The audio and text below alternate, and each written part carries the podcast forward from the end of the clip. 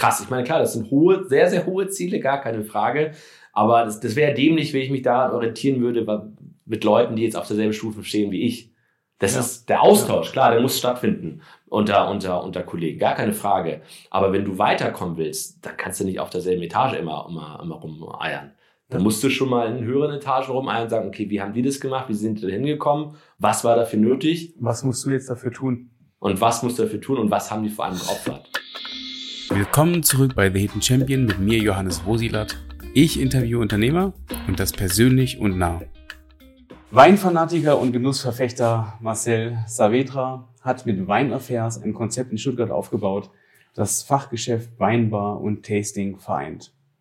Nach über zehn Jahren Erfahrung als Sommelier in der Gourmet- und Szenegastronomie vom Schwarzwald über Hamburg und Berlin setzt er auf charakterstarke Weine und Weinerlebnisse und das in stilvoller, unlässiger Atmosphäre. Was es heißt, sich während einer Krise selbstständig zu machen und was man dafür mitbringen muss, das erfahren wir jetzt von Marcel direkt. Moin. Grüß dich, mein Lieber. Schön, dass ich bei dir in deinem Laden sein darf. Ja, schön, dass, ihr, dass du vorbeigekommen bist. Ja, freue mich sehr.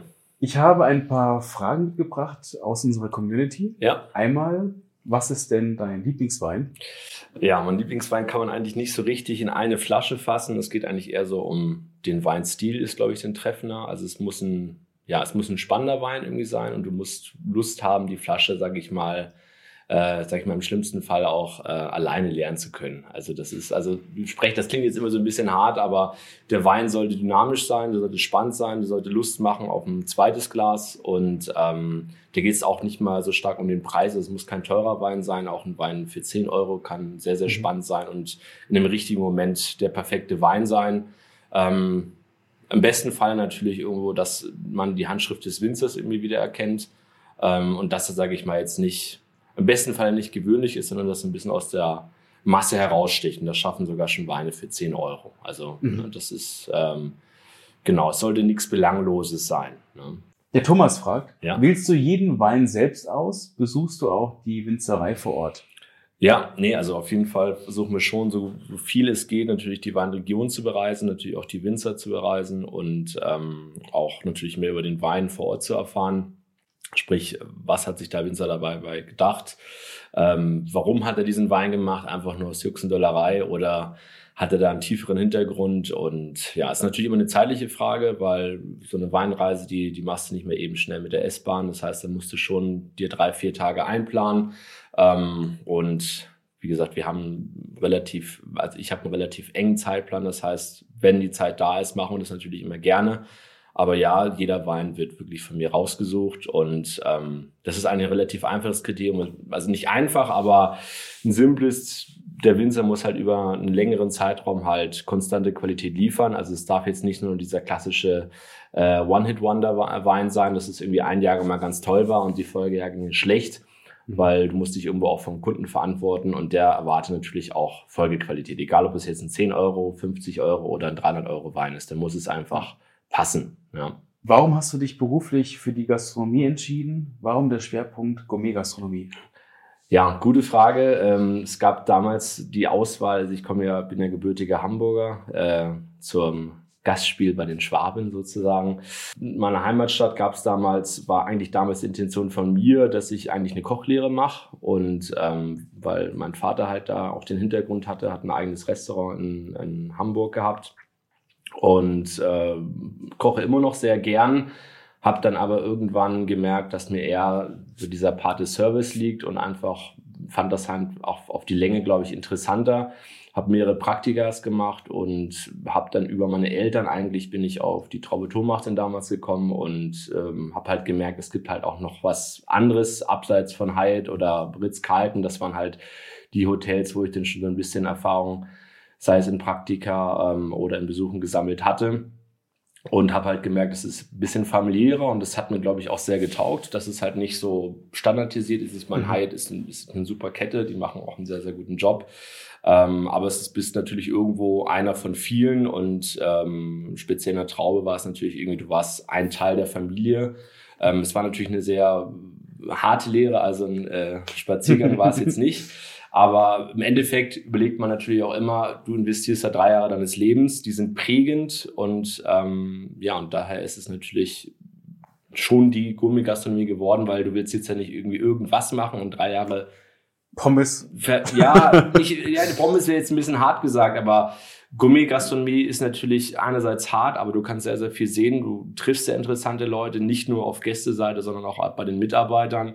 Dieser Wille und dieser Hunger nach mehr, der ist äh, relativ schnell da. Und das ist, glaube ich, das, was das Ganze auszeichnet. Mhm. Deswegen Schwarzwald. Aber du, bist dann zurückgekommen, weil Schwarzwald ist natürlich schon etwas ruhiger, ne? Ähm, ja, also sagen wir so, es war schon ein krasser Kulturschock. Also von Hamburg äh, nach Bayersbronn oder speziell ins Turmbachtal war dann schon krass, weil ich bin dann abends mal gesagt, Mensch, jetzt hole ich mir noch mal irgendwie was zu essen für den Abend und dann war irgendwie um 8 Uhr schon der Edeka zu und dann musste ich den ganzen Berg wieder hochlaufen. Bus fuhr auch nicht mehr, der letzte fuhr um halb acht. Das wäre irgendwie eine uncoole Erfahrung, aber gut, du stellst dich drauf ein, es ist was anderes. Ich konnte, glaube ich, die ersten zwei Wochen auch nicht schlafen, weil es einfach zu ruhig war. Also ich habe wirklich gedacht, erst ich hatte einen Hörsturz, aber es war einfach komplett ruhig. Also es war wirklich, du hast nichts gehört. Speziell im, im, Winter ist das einfach so totenstill, da, da könntest du Groschen hören, wenn der 20 Kilometer weiter umfällt. Also das ist, das ist brutal.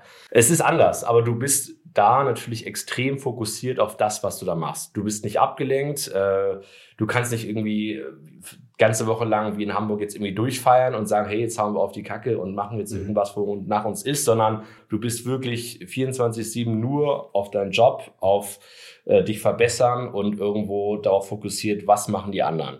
Man lernt sehr, sehr schnell und sehr früh, ähm, sage ich mal, sich selbst aus seinem eigenen äh, Dilemma herauszuarbeiten. Also das, das, mhm. also wenn man wirklich mal, wie man es so ganz blöd immer sagt, in der Scheiße steckt, lernt man sich da selber wieder rauszu, äh, zu helfen, ohne fremde Hilfe. Und das ist es, glaube ich, worauf es ankommt.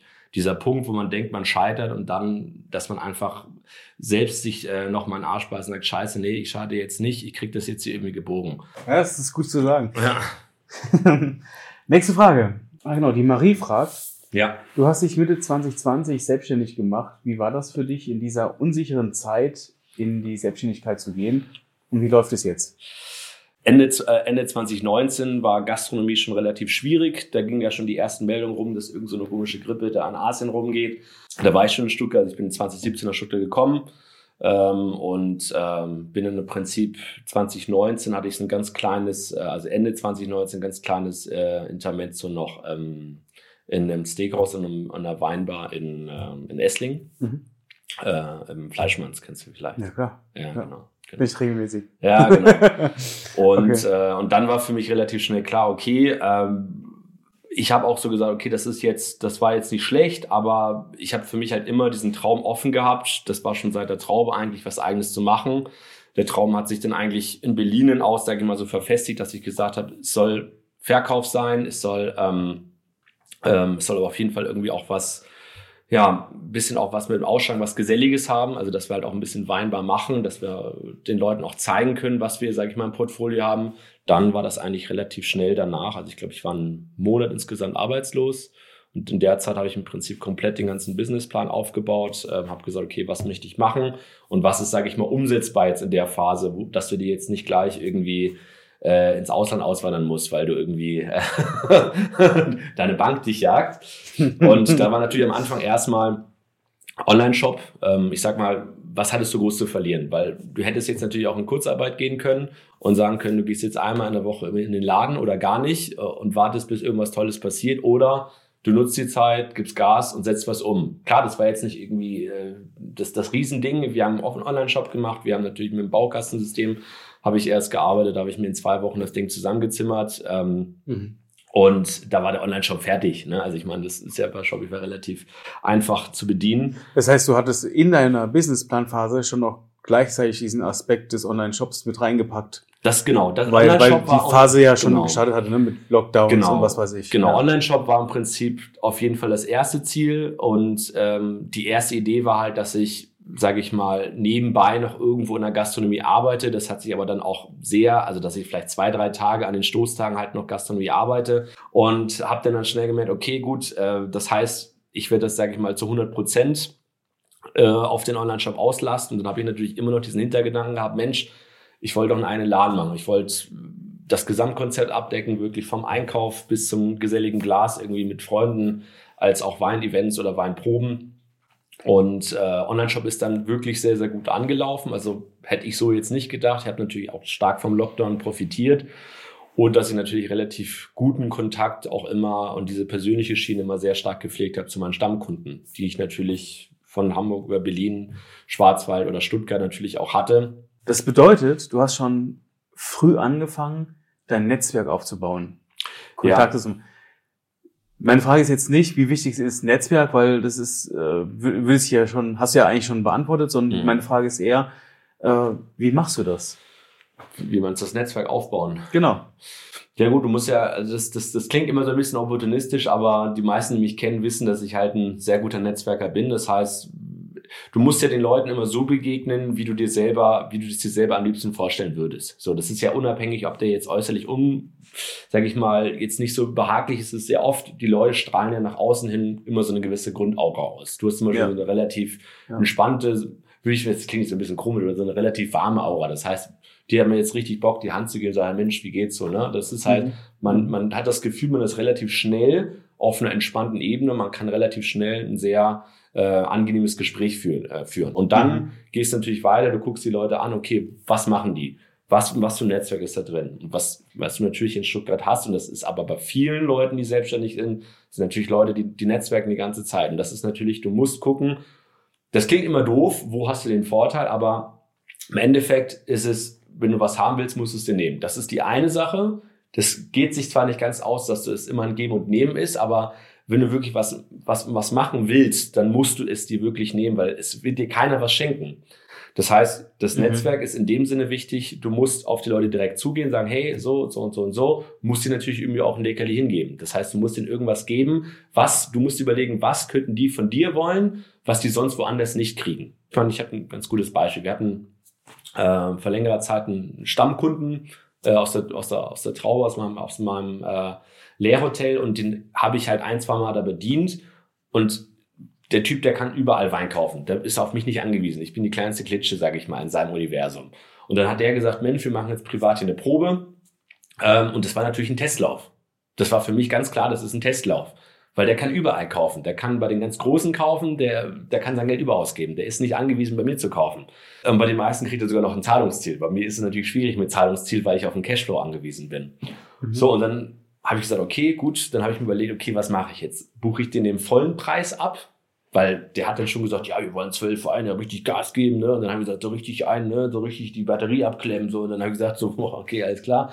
So, und dann muss er natürlich eigentlich schon was aufrufen, ähm, weil du siehst ja hier am Tisch, das sind zwölf Leute, äh, Käsebuffet, was weiß ich. Also ich habe da richtig aufgefahren, habe gesagt, normal wäre so 180 Euro der Preis.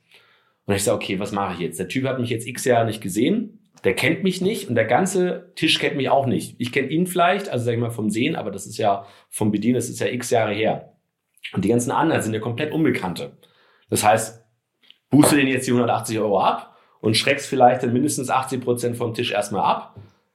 Unabhängig, was jetzt natürlich danach die Resonanz ist von dem Abend. Oder sagst, okay, du machst den jetzt einen sehr, sehr entspannten Preis und weißt eigentlich, dass die danach alle kaufen. So, das Ergebnis war, ich habe den 120 Euro abgebucht. Also ich bin eigentlich da kostendeckend rausgelaufen. Und dann hat meine Freundin schon gesagt, ah, aber du bist dir sicher so, das ist ja voll viel Ware. So, nee, wird schon passen. Und im Endeffekt bin ich dann mit dem Umsatz dann, was die Nachbestellung war, nur von diesem Abend, darunter gelenkt, von 15.000 bis 20.000 rausgegangen. Die dann die Weine gekauft haben, ja. die du an diesem Abend aufgetischt hast. Unter anderem das, hier sind sie noch hingegangen, wir saßen hier bis zwei Uhr morgens, dann haben wir gesagt, oh Mensch, du, da auch noch mal einen einstellt, so, da brauche ich noch Großflaschen, und dann völlig durchgedreht, so. Ne? Und dann, von denen sind jetzt mindestens sechs Stammkunden. Im Endeffekt hätte ich die 180 Euro auch berechnen können. Das wäre aber erst nach dem Abend, hätten die gesagt. Richtig geil. Ja. So, jetzt haben wir die äh, Community-Fragen gestellt. Jetzt ja. geht's zu den eigentlichen Fragen. Wenn ja. du diese beiden Situationen vergleichst, also einmal die Ausbildung, die du gemacht hast und dann die Selbstständigkeit, würdest du es von ähm, der eigenen Challenge äh, ins kalte Wasser rein und äh, loslegen, würdest du es auf dem gleichen Level ähm, bezeichnen oder auf, auf das gleiche Level ja, nehmen oder? Ja, definitiv. Also definitiv. Also gut, du bringst natürlich, ich, ich meine, so ich hätte mich nicht selbstständig machen können, hätte ich jetzt nicht das Standing, was ich nach der Ausbildung hatte oder nach jetzt auch der Erfahrung. Ich meine, wir haben jetzt 22, ich bin jetzt seit zehn Jahren dann ausgelernt. Ähm, und äh, du musst schon ein gewisses Standing haben und du musst schon so ein bisschen, das klingt mal doof, aber du musst schon ein bisschen Ellbogenmentalität haben, weil äh, gerade Selbstständigkeit in Deutschland, also es soll jetzt nicht wieder irgendwie politisch werden, aber das ist jetzt nicht, dass dir irgendwas jemand was schenkt. Mhm. Und schon gar nicht in Deutschland. Das heißt, als Selbstständiger und wenn du jetzt nicht irgendwie ein Riesenunternehmen aufmachst mit Millionen Kredit, äh, dann bist du ganz, ganz unten auf der, äh, auf der, ähm, auf der Bittstellerliste. Das heißt, du musst dich um alles selber kümmern. Du musst, äh, du kannst eigentlich nichts dem Zufall überlassen. Und du musst jeden Tag wirklich, sag ich mal, ähm, breit aufgestellt sein in alle Richtungen. Und du musst dich in sehr vielen Bereichen, das fängt an beim Marken- und, äh, und Patentschutz. Ne? Also das geht ja los mit der Marke. Und ich meine, du musst immer größer denken und immer das Ding größer aufziehen, erstmal in der Birne, als es überhaupt erstmal im realen Zustand ist. Auch wenn, sage ich mal, klein anfängst, auch wenn ich jetzt irgendwie nicht jetzt äh, äh, noch kein DAX-Unternehmen bin oder so, sondern du musst von Anfang an sagen, ich mache es von Anfang richtig, schau, wie das die anderen gemacht haben. Das heißt, Marke schützen, irgendwelche Verfahren schützen, irgendwelche bestimmten Namen schützen und du musst abends halt gut schlafen können. Ne? Also das ist, äh, das ist halt wichtig. Ne? Also das heißt, das geht dann auch damit los, dass du ordentlich deine Rechnung stellst, dass du nicht irgendwie anfängst, irgendwas äh, nebenbei zu machen oder irgendwo sagst, ja komm, dann machen wir jetzt mal ohne Rechnung oder so ein Scheiß. Das klingt jetzt immer so ein bisschen äh, wie ein Vorbild, aber ähm, das sind Sachen, ich meine, viele sagen ja, Gastronomie geht nicht mehr ohne Schwarzgeld, gar keine Frage. Äh, das verstehe ich auch. Beim Gastronomiebetrieb mit Essen ist es auch wahrscheinlich auch der Fall. Also ich gehe mal aus, dass mindestens mindestens die Hälfte oder 60 äh, oder 40 Prozent mindestens schwarz fahren, sonst kannst du gar nicht mehr überleben bei den äh, Steuersätzen, das du hast und bei den Ausgaben und Personalkosten. Aber der Punkt ist, wenn du sowas anfängst und selbstständig bist und jetzt halt nicht irgendwie Partner drin hast und wirklich alleine in dem Boot kämpfst, also ich meine, muss sagen, meine Freundin hilft mir da sehr, sehr stark und unterstützt mich sehr stark, wo sie halt kann. Meine, sie ist, sie hat einen Vollzeitjob und wenn jetzt mhm. Freitag, Samstag ist und sie Zeit hat, hilft sie mir natürlich dann hier schon abends, äh, wenn Ausschank ist oder was weiß ich. Ähm, aber äh, ich kann dir das natürlich jetzt nicht fünf Tage die Woche ab, abverlangen. Und das heißt, du stehst natürlich dann bei entscheidenden Sachen natürlich dann schon alleine da, rechtlich, hafte ich für alles. Ich bin jetzt keine GmbH oder so. Na, bewusst auch nicht, sondern ich bin Einzelunternehmen. Das heißt, äh, du nimmst dir dein Gehalt, ne? das ist dann deine Privatausgabe. Und das heißt, es die muss, du voll besteuern musst die du voll besteuern musst. und äh, du musst ja. dir wirklich halt ganz genau im Klaren sein, was du jeden Tag machst. Ne? Also du kannst nicht irgendwie sagen, oh, ich chill jetzt mal zwei, drei Wochen und jetzt, äh, keine Ahnung, weil ich jetzt irgendwie gerade mal äh, 18 Kilo gemacht habe, fahre jetzt mal dahin und saufe mal einen rein und denke jetzt, äh, ich bin jetzt irgendwie der Überflieger. Das darfst du niemals machen. Du musst immer relativ bescheiden durch die Gegend durchlaufen. Klar, du musst schon irgendwo ein gewisses Standing haben vor Kunden, weil du willst ja irgendwo auch wahrgenommen werden, aber du musst immer wirklich die Zahlen im Blick haben. Und das ist nicht einfach, wenn du jetzt nicht Buchhaltungsabteilung oder andere äh, Leute hast, die da halt, sag ich mal, wo du das einfach mal nach rechts schieben kannst und dann wird halt alles abgearbeitet. In zwei Sätzen, was ist der beste Rat, den du je bekommen hast? Das ist eine gute Frage. Hm, hm. Mein Opa hat mir immer gesagt, Johannes, das Geld liegt überall auf der Straße. Du musst dich nur bücken und es aufheben. Ja, also fand ich ganz cool. Ich habe es bis heute äh, suche ich. Also ich glaube, das der beste Rat war wirklich, äh, wenn du was haben willst, dann musst du es dir nehmen. Das ist es, glaube ich. Also äh, klar erfordert das extrem Opferbereitschaft, aber diese Opferbereitschaft sind halt nicht alle Leute bereit zu gehen. Und deswegen versuchen es fast ganz, ganz wenige nur, sich wirklich das zu nehmen, was sie haben wollen. Weil jeder will natürlich, gibt natürlich gerne seine 100 Prozent und dann ist er für sich selbst, wenn er in sich abends geht vorm Schlafen, sagt, okay, Mensch, habe ich, hab ich richtig Gas gegeben. Dann gibt's aber vielleicht ein Prozent oder zwei Prozent, die sagen, hey, ich gebe aber 200 Prozent und äh, verliere vielleicht ein Bein, aber ich komme zu meinem Ziel und ich bekomme das, was ich haben will. Mhm. Und das ist, das macht's dann aus. Und das ist natürlich immer krass. Ich, ich gebe offen zu, du kannst nicht jeden Tag 200 Prozent geben, aber in entscheidenden Momenten musst du bereit sein, das zu geben. Und da wird's dir auch abverlangt. Und da hast du manchmal auch gar keine Wahl. Das heißt, du musst in den wichtigen Momenten und entscheidenden Momenten bereit sein und in der Lage sein, 200 Prozent zu geben. Das ist unabhängig äh, von der finanziellen Situation. Mhm. Ja, also ich habe einen Spruch gehört, der, der passt auch so ein bisschen zu, zu dem Mindset. Ähm, heute ist okay, morgen ist ganz schön ja. und übermorgen ist ein Traum. Ja. Und die meisten Menschen sterben morgen Abend. ja, ja, ja. Ja, Und das, das fand ich irgendwie äh, sehr, sehr einprägsam, weil übermorgen, der Traum, das, das ist halt einfach übermorgen. Da musst du noch einiges für tun, um dort anzukommen. Ja, Ja, und äh, aber viele brechen halt einfach sch- vorher ab. Ja, Genau. und haben nicht diese Geduld und die, den Biss, doch, doch bis zum Ende durchzuziehen. du musst halt auch das Mindset haben, immer, oder man sagt, im Kopf immer haben, du musst, darfst nie denken, du weißt alles. Du musst immer, immer offen sein, du musst immer Wissbegierig. wissbegierig Mhm. und du musst immer bereit sein, mehr zu lernen. Und das, da bin ich auf der Suche. Und immer, wenn ich einen Kunden habe oder irgendeinen habe, wo jetzt irgendwie sich erlauben kann, schon privatiert zu sein, ich, hey, wie geht es? Und dann versuche ich natürlich so viel mehr abzukupfern wie möglich, weil das ist, das ist die beste, sage ich mal, der beste Booster und die beste Motivation, die du haben kannst, weil das ermutigt mich natürlich auch, jeden Tag weiterzumachen, auch in Situationen weiterzumachen, wo es halt richtig scheiße ist, wo du einfach Mhm. sagst, Kacke, hier kommt kein Auftrag rein, hier kommt kein Kunde rein, wo du vielleicht manchmal denkst, du zweifelst, aber das gibt dir dann im Prinzip halt wieder diesen, diesen Schub, diesen Motivationsschub, dass du sagst, krass, ich meine, klar, das sind hohe, sehr, sehr hohe Ziele, gar keine Frage, aber das, das wäre dämlich, wenn ich mich daran orientieren würde, mit Leuten, die jetzt auf derselben Stufe stehen wie ich. Das Ja. ist der Austausch, klar, der muss stattfinden unter, unter, unter Kollegen, gar keine Frage. Aber wenn du weiterkommen willst, dann kannst du nicht auf derselben Etage immer, immer, immer rumeiern.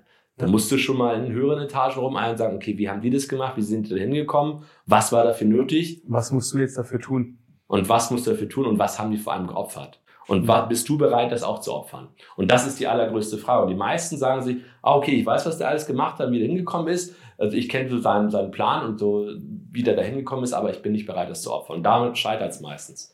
Hast du eigentlich ein Lebensmotto? Das Lebensmotto, das Lebensmotto.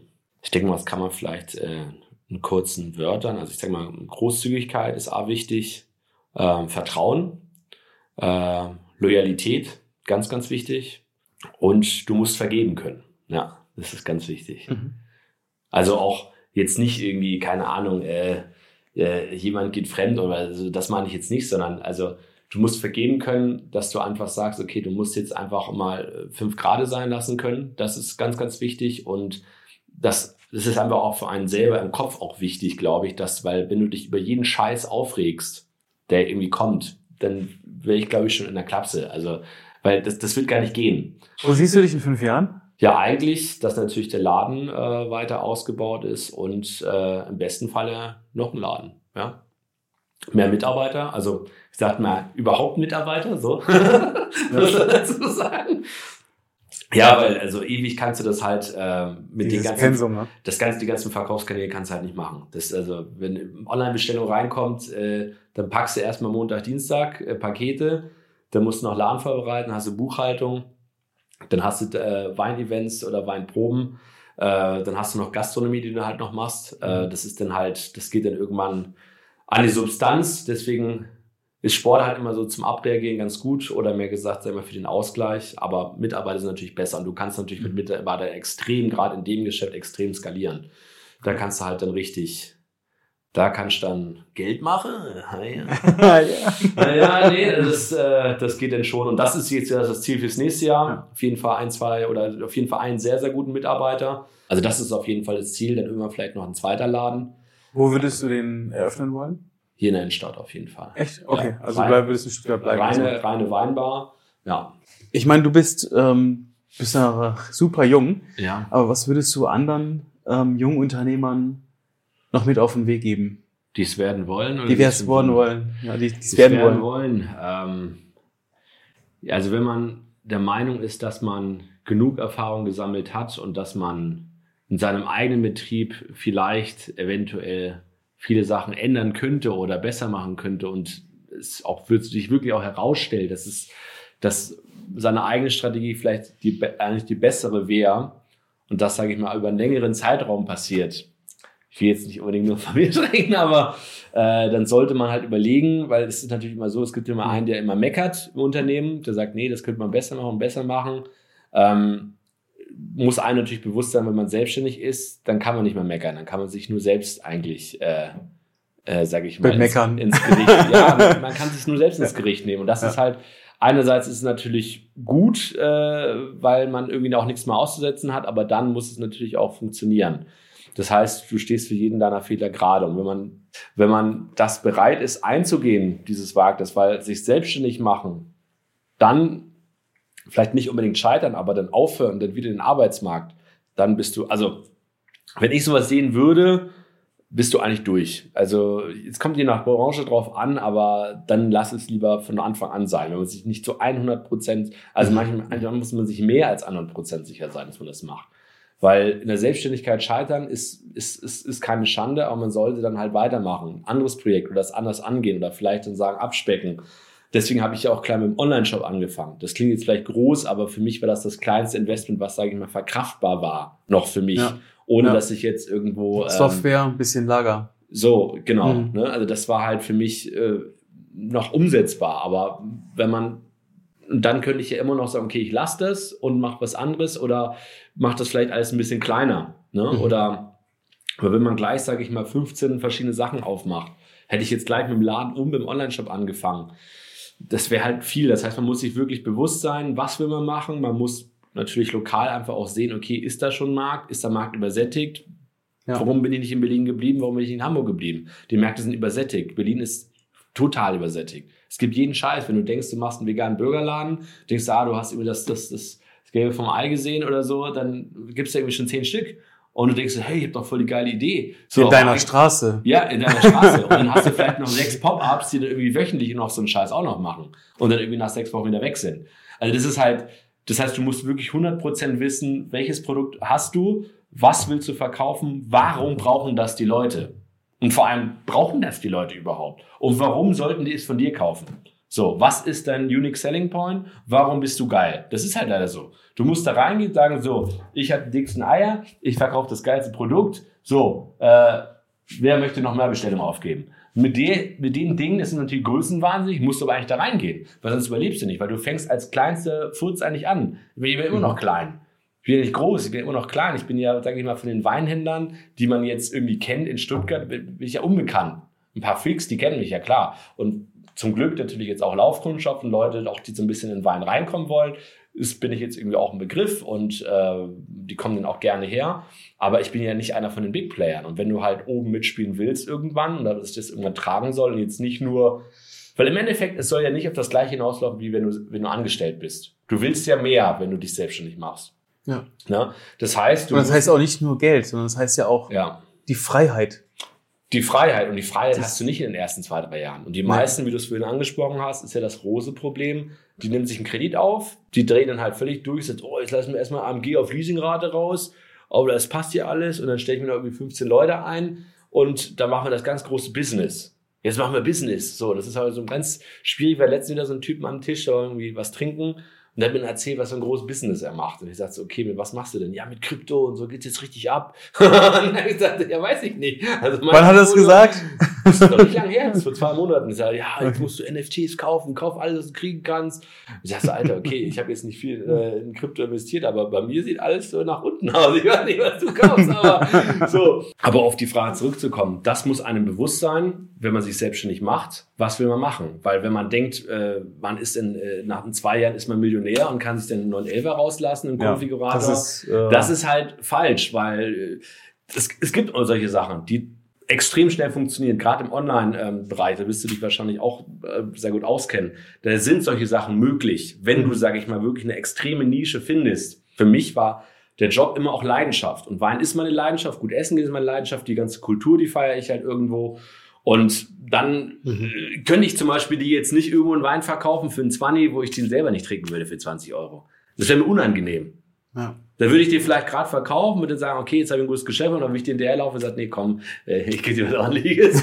Nein, wirklich, weil ich muss das ja selber trinken wollen. Ja.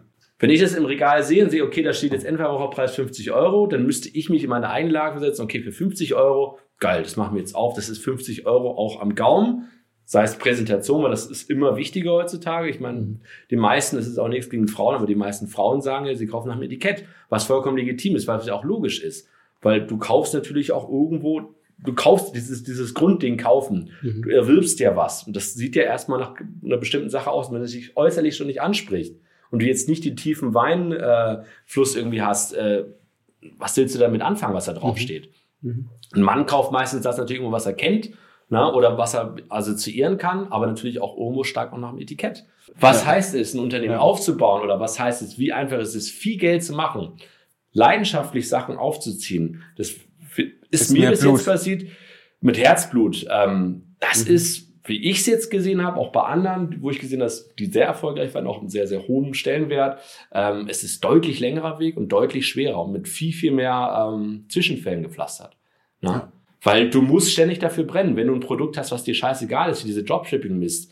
Also ich meine, ich verstehe das ja alles. Alle denken, ich so Dropshipping wäre ich Millionär. Der Zug ist langsam schon fast abgefahren. Ja, ja. Jeder druckt jetzt seine T-Shirts. Ja, mach Dropshipping, wir drucken die da, da Dings drauf. Alles super, aber irgendwann hast du einfach auch zu viel von dem Scheiß. Irgendwann hast du ein Überangebot mhm. und dann musst du dumpen. Und dann muss ich es dann auch noch rechnen in der Menge. Da musst du so viel Menge durchschießen, dass du noch marktfähig bist. Aber ich meine, klar, wenn du dafür nicht brennst, äh, dann kannst du einfach auch anders denken. Und ich denke halt leider oft kompliziert, weil ich natürlich will, dass das alles zu diesem ganzen Markenauftritt passt. Es ja, soll alles. Du verwirklichst sich auf einer persönlichen Ebene hier. Genau. Und die anderen sagen halt, okay, äh, wo kann ich die nächste Bude aufmachen? Wo können wir, sage ich mal, äh, den Output, also nicht Geld gesehen, sondern einfach die, die, die, die verkaufte Menge, sage ich mal, noch verdreifachen nächstes Jahr. Die denken ganz anders. Die sagen, nächstes Jahr ver verkaufen wir das Dreifache. Ja. So, schmeißen den, den Preis einfach 20 Prozent runter und verkaufen das Dreifache. Egal, ob jetzt der Lieferant irgendwie pleite geht dabei, weil der sein Zeug nicht mehr losgeht, nehmen den nächsten. Mhm. Der ist komplett skrupellos durchziehen. Geht auch. Und da gibt es viele von, die so ihr Geld gemacht haben. Und das ist auch vollkommen legitim, weil es, das muss es auch geben. Wenn es alles nur Herzblutleute gibt, dann, äh, ich will nicht sagen, dann wäre es ja langweilig, wäre natürlich schön, gar keine Frage, aber es muss auch ähm, solche Leute geben, weil es, es gibt einen riesen Abnehmermarkt dafür. Es muss Leute geben, die einen Euromarkt äh, zur Verfügung stellen, weil es gibt die Abnehmer dafür. Genau wie dass es einen Edeka gibt oder dass es einen Norma gibt. Was davon jetzt besser ist, lässt sich streiten, weil jeder hat da, mhm. Der eine gibt äh, 10 Euro für seinen Schweinenacken aus und der andere gibt, holt sich halt sein, äh, sein Prime Beef irgendwie. Jeder muss das entscheiden, für was er da bereit ist, das Geld auszugeben. Aber es gibt leider, oder das heißt immer mehr, für, für noch tiefere Bereiche immer mehr äh, Zuspruch. Mhm. Mhm. Und deswegen wird es da auch immer mehr Geschäftsideen geben, auch gerade in diesem Niedrigpreissegment. Was bedeutet für dich Risiko? Ähm, ich glaube, mit einem unguten Bauchgefühl äh, einen Deal abzuschließen oder was zu machen oder was freizugeben, wie auch immer. Und dann direkt danach ein ungutes Bauchgefühl zu haben. Mhm. Das kann dann fatal werden. Ja, also ich sage mal so, mein Geschäft ist, also letztes, seit Gründung ist extrem viel Risiko dabei, muss man da sagen. Und anfangs vielleicht so ein bisschen skeptisch, was das Bauchgefühl anbetrifft, aber du musst, um Risiko, sage ich mal, auszuschließen. Risiko ist immer da. Das ist die mhm. ganze Zeit präsent. Das hast du die ganze Zeit. Das muss, musst du eigentlich auch einfach auch zulassen, diese, diese Wirkung des Risikos. Aber die Zuversicht, die muss auch immer da sein. Es muss immer eine Balance zwischen Risiko und Zuversicht sein. Und daran glauben, dass du einfach, ein, wie ich schon gesagt habe, so ein bisschen größenwahnsinnig zu sagen, hey, ich habe ein richtig geiles Produkt, ähm, äh, wo ist der Rest, ich sehe euch nicht. So, und das, das musst du haben. Und wenn du das hast, dann kannst du natürlich dieses gefühlte Risiko, das eigentlich immer präsent ist. Also ich habe jetzt letztens mit einem äh, sehr, sehr netten, äh, auch Selfmade-Mann gesprochen, der ähm, im Früchtebereich tätig ist. Und der hat auch, den habe ich auch gesagt, äh, hat mich halt gefragt, ja, wie geht's mir? Und habe gesagt, ja gut, äh, manchmal schon ein bisschen hoher Blutdruck. Und er meinte so, das geht nie weg. Ne? Und das ist halt, und der, das ist ein, ein extrem großes Unternehmen, das ist ein gestandener Unternehmer, ähm, der, sage ich mal, alle Träume sich erfüllen konnte. Ne? Also, sage ich mal, tolle Familie, hat äh, ein tolles Haus, äh, trinkt natürlich guten Wein. aber das, der sagt selber halt auch, äh, der Puls geht nie weg. Ne? Und äh, das ist aber, glaube ich, und das ist das Gute, klar, du hast den Druck, du hast dieses Risiko, aber du brauchst diese Zuver Zuversicht und diese, diesen Glauben an deine eigene Stärke und dass du einfach auch diese Leistung bringen kannst. Und dann ist das Risiko zwar da, aber dieser eine Part mit der Zuversicht, mit dem Glauben an dich selbst und, und dem Willen, einfach noch mehr zu geben, der überwiegt. Da bist du bei 80 Prozent und hast 20 Prozent Risiko. Weil das Risiko brauchst du immer, weil sonst bist du übermütig. Sonst sagst du irgendwann, ah, ich bin viel zu zuversichtlich, ich mache jetzt alles und weil dann denkst du so, ich kann alles schaffen. Ich habe keine Angst. Also der eine, der selbstständig ist, der sagt, er hat keine Angst, das ist Schwachsinn. Du musst immer eine gewisse Angst zulassen. Weil Perfekt. sonst, das ist so seine, ja. Ja. Dein, der dich in Schach hält, weil sonst drehst du durch. Marcel, vielen Dank. Ja, ich bedanke mich auch. Ähm, wenn euch unsere Inhalte gefallen, dann erzählt anderen darüber und wenn ihr Teil unserer Show werden möchtet, dann folgt uns auf @thehiddenchamp und stellt euch ähm, vor und natürlich stellt uns Fragen zu den nächsten Hidden Champions. Dann werdet ihr Teil von unserer Show. Wir sehen uns das nächste Mal wieder, nächste Woche. Alles Gute und bis dahin, euer Johannes von thehiddenchampion.de. Bis denn.